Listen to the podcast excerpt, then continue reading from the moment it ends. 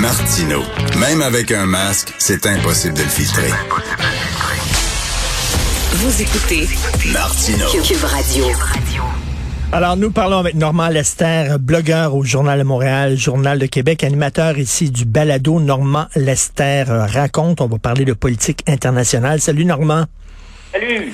Écoute, il y a des gens qui sont poignés dans des euh, relations toxiques, qui finissent par s'en débarrasser, hein, se débarrassent de leur conjoint, de leur conjointe toxique pour finalement retomber dans une autre relation toxique. Ils font ça à répétition. C'est la même chose avec des pays. Il y a des pays qui passent d'une dictature à l'autre, puis on regarde ça, puis on dit, Colin, quand est-ce qu'ils vont s'en sortir? Et là, tu veux nous parler, Normand, du Nicaragua, parce que l'homme qui a renversé la dictature de la famille Somoza en disant c'est des dictateurs, ça n'a pas de bon sens. Il les a renversés. Ben, Christy, il a créé une dictature lui-même. oui, puis une dictature, dans le fond, qui est, qui est aussi pire que celle de Somoza. Hein. Euh, donc, lui, euh, donc, euh, Ortega est un, est un type. La famille Somoza est, c'est une dictature familiale qui a duré 43 ans. Euh, euh, donc, le père euh, a cédé le pouvoir à un de ses fils puis à l'autre de ses fils. Bien sûr, il avait l'appui, les Somoza avaient l'appui inconditionnel des États-Unis. le président Truman, à l'époque, avait dit d'Anastasio Somoza, He's a son of a bitch, but he's our son of a bitch. c'est un enfant de chienne, mais c'est notre, enfant de chienne. Finalement, euh, en 1979, donc un, groupe de gauche, le Front sandiniste de libération nationale, et j'étais là à Managua. Euh, ah. je suis allé à plusieurs reprises durant l'année 79, mais quand le régime s'est effondré et que les sandinistes ont conquis le pouvoir par les armes, j'étais j'étais avec eux à, à Managua. Et là, bien sûr, tout le monde disait enfin un temps nouveau, on s'est débarrassé eh de la dictature somosiste, on va créer un pays euh, démocratique. Et puis, ben là, ben là, 42 ans plus tard, on est pris avec une autre dictature familiale. Et celle-là, c'est justement par la famille Ortega. Ce sont euh, euh, les deux frères Ortega avait euh, dirigé euh, euh, les combats contre les, les Somoza et maintenant un des frères Ortega avec sa femme, qui, qui, est maintenant la vice-présidente, dans hein, sa colistière, est en train, puis bien sûr, ils ont nommé leurs enfants dans des postes partout au gouvernement. Ils contrôlent, ils, ils soutirent de l'argent d'entreprises gouvernementales. C'est devenu une nouvelle dictature familiale. Euh, ils ont hmm. l'appui, bien sûr, de Cuba. Ils rêvent de, de créer un parti unique comme Cuba. Ils ont interdit, ils ont emprisonné euh, euh, plus d'une dizaine de dirigeants d'opposition et des journalistes critiques. Ils ont interdit euh, plusieurs partis politiques. Et puis, ben, évidemment, l'élection, je veux dire, ça a été une farce grotesque qui a été dénoncée par les États-Unis, le Canada et l'ensemble de la communauté internationale, mais ils reçoivent des armes des Russes et de Cuba et puis sont prêts à les enseigner, à, les utiliser. En, en 2018, lorsqu'il y a eu une série de manifestations pacifiques pour chasser le couple Ortega du pouvoir, eh bien, l'armée a tiré et ça a fait plus de, de 300 morts. Et puis, il y a à peu près 100 000 Nicaraguayens qui ont fui à l'étranger, donc dans les pays d'à côté, euh, euh, comme le Costa Rica. Et puis ça, c'est l'exemple. Hein. Les gens vont dire, ben, qu'est-ce que tu veux? C'est l'Amérique latine, c'est l'Amérique centrale, la démocratie, ça peut pas fonctionner dans un milieu comme ça.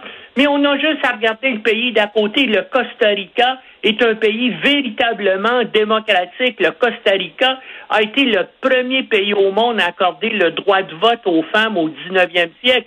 Même autre chose unique, le Costa Rica. Pas d'armée. N'a pas d'armée, c'est à peu près le mm. seul pays de la mm. planète. Hein, c'est un pays qui marche très bien, puis c'est la, c'est sur la frontière sud. C'est pour te montrer que justement, euh, il y a des et, choses. Et c'est un paradis, c'est un paradis euh, environnemental extraordinaire. C'est absolument magnifique le Costa Rica. Et tu disais, écoute, tu parlais là de, c'est notre enfant, c'est un enfant de chienne, mais c'est notre enfant de chienne. Euh, il faut se rappeler aussi au Panama. Manuel Noriega, il faisait un autre enfant de un autre enfant de chienne, puis il faisait l'affaire des Américains.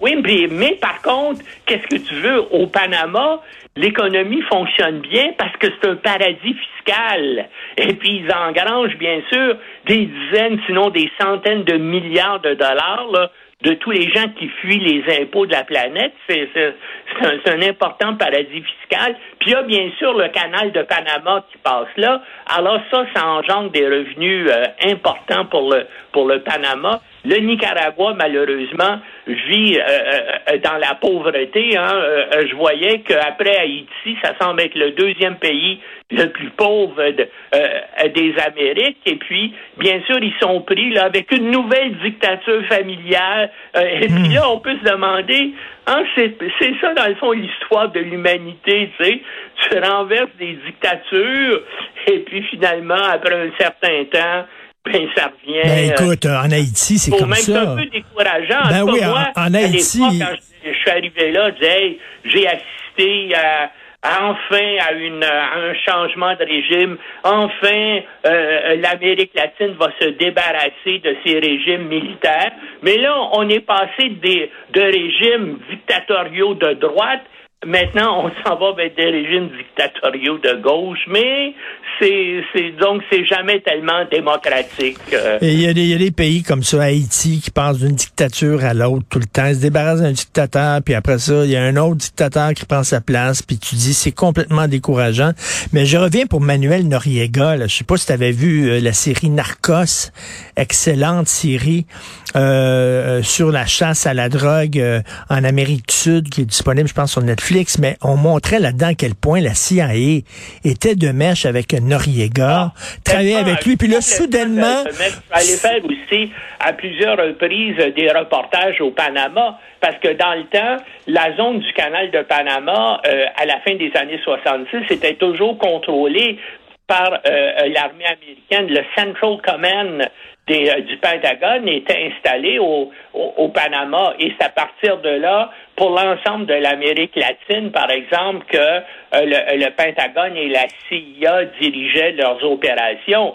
Et puis, bien sûr, il y avait le soutien. Euh, Noriega avait été formé aux États-Unis par l'armée américaine, comme d'ailleurs Somoza Fils était diplômé du corps des Marines américains. C'est des hmm. gens qui intimement liés. Hein, toutes, toutes les républiques de bananes euh, d'Amérique centrale, ben c'était ça, c'était la United Fruit, c'était des compagnies américaines, et puis le gouvernement américain était là pour envoyer les Marines si jamais euh, quelqu'un menaçait de renverser euh, ces dictatures-là. Et puis ça, a été comme ça pendant pendant une centaine d'années. Par exemple, tu parlais d'Haïti tout à l'heure.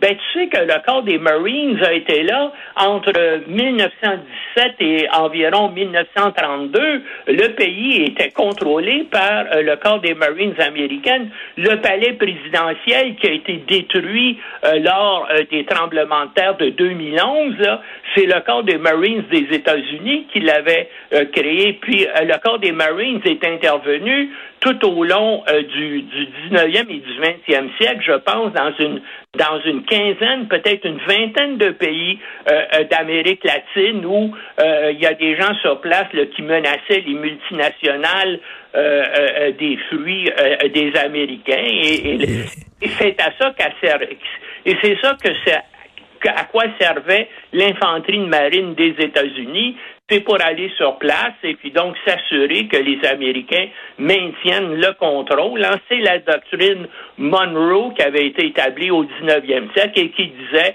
les Américains ont un droit de contrôle absolu sur tous les pays euh, d'Amérique latine et ça a duré effectivement euh, pendant pendant ben, d'années. Ça va être ton prochain livre, le livre noir des enfants de chienne.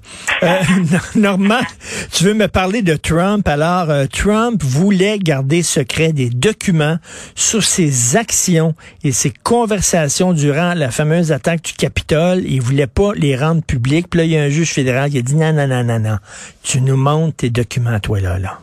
Oui, ben, écoute, il n'y a aucun doute que, que Trump et son entourage euh, ont comploté pour essayer de se maintenir au pouvoir malgré le fait qu'il a été battu aux élections. Et c'est eux qui, ont, qui sont derrière l'insurrection du 6 janvier.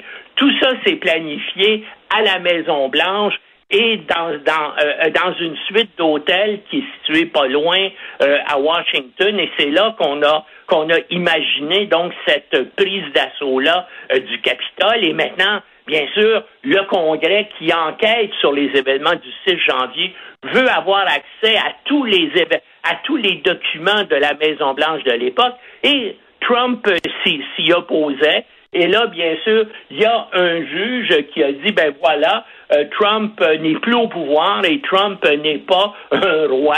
Et, donc, il va pouvoir rendre public euh, tous ces documents-là. Maintenant, hmm. c'est engagé dans une course contre la montre, hein, parce que les archives américaines doivent rendre ça public le 12 euh, novembre. Nous sommes présentement le 10 et le 11 novembre aux États-Unis, c'est une fête légale, hein, le jour du souvenir. Alors, est-ce que les avocats de Trump vont réussir à aller en appel avant que les archives fédérales, le 12, publient les documents. Alors là, c'est pas encore clair, mais ça pourrait arriver qu'il soit pris de vitesse et que les documents soient rendus publics. Pour l'instant, en tout cas, il n'y a rien qui, euh, euh, euh, qui est sûr là-dedans, mais il va y avoir donc un événement important là, arriver dans ce domaine-là au cours des prochains jours. L'autre chose qui est, qui est surprenant dans toute cette affaire, c'est qu'il y a un des principaux amis et conseillers de Trump qui a été pardonné d'ailleurs par, par Trump avant qu'il quitte le pouvoir, Steve Bannon, qui a décidé de défier un subpoena donc de la commission du Congrès sur le 6 janvier, puis a dit je n'irai pas témoigner devant votre commission.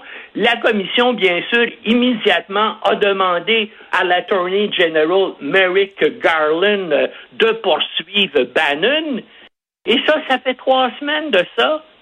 Et puis, il se passe rien. Hmm. Alors, tout le monde aux États-Unis, et probablement aussi à la Maison-Blanche, tout le monde se demande comment se fait-il que l'Attorney General Garland laisse faire et n'entreprend pas des procédures judiciaires contre Steve euh, euh, Bannon, ça c'est une autre chose aussi. Oui, et on se souvient Steve Bannon qui est allé en Europe pour essayer de faire consolider, là, les, faire une alliance des régimes de droite nationalistes autour, autour de Trump, un sacré personnage. Merci beaucoup. Oui, mais écoute, euh, rappelle-toi aussi que c'est le personnage qui essayait de frauder les naïfs, les stupides et les faibles d'esprit. Il disait qu'il était en train de créer un fonds pour euh, financer la construction euh, du mur entre le, Mexique et les États-Unis. Il y avait un site où tous ces gens-là pouvaient envoyer de l'argent. Et là, le FBI a découvert que Bannon utilisait cet argent-là,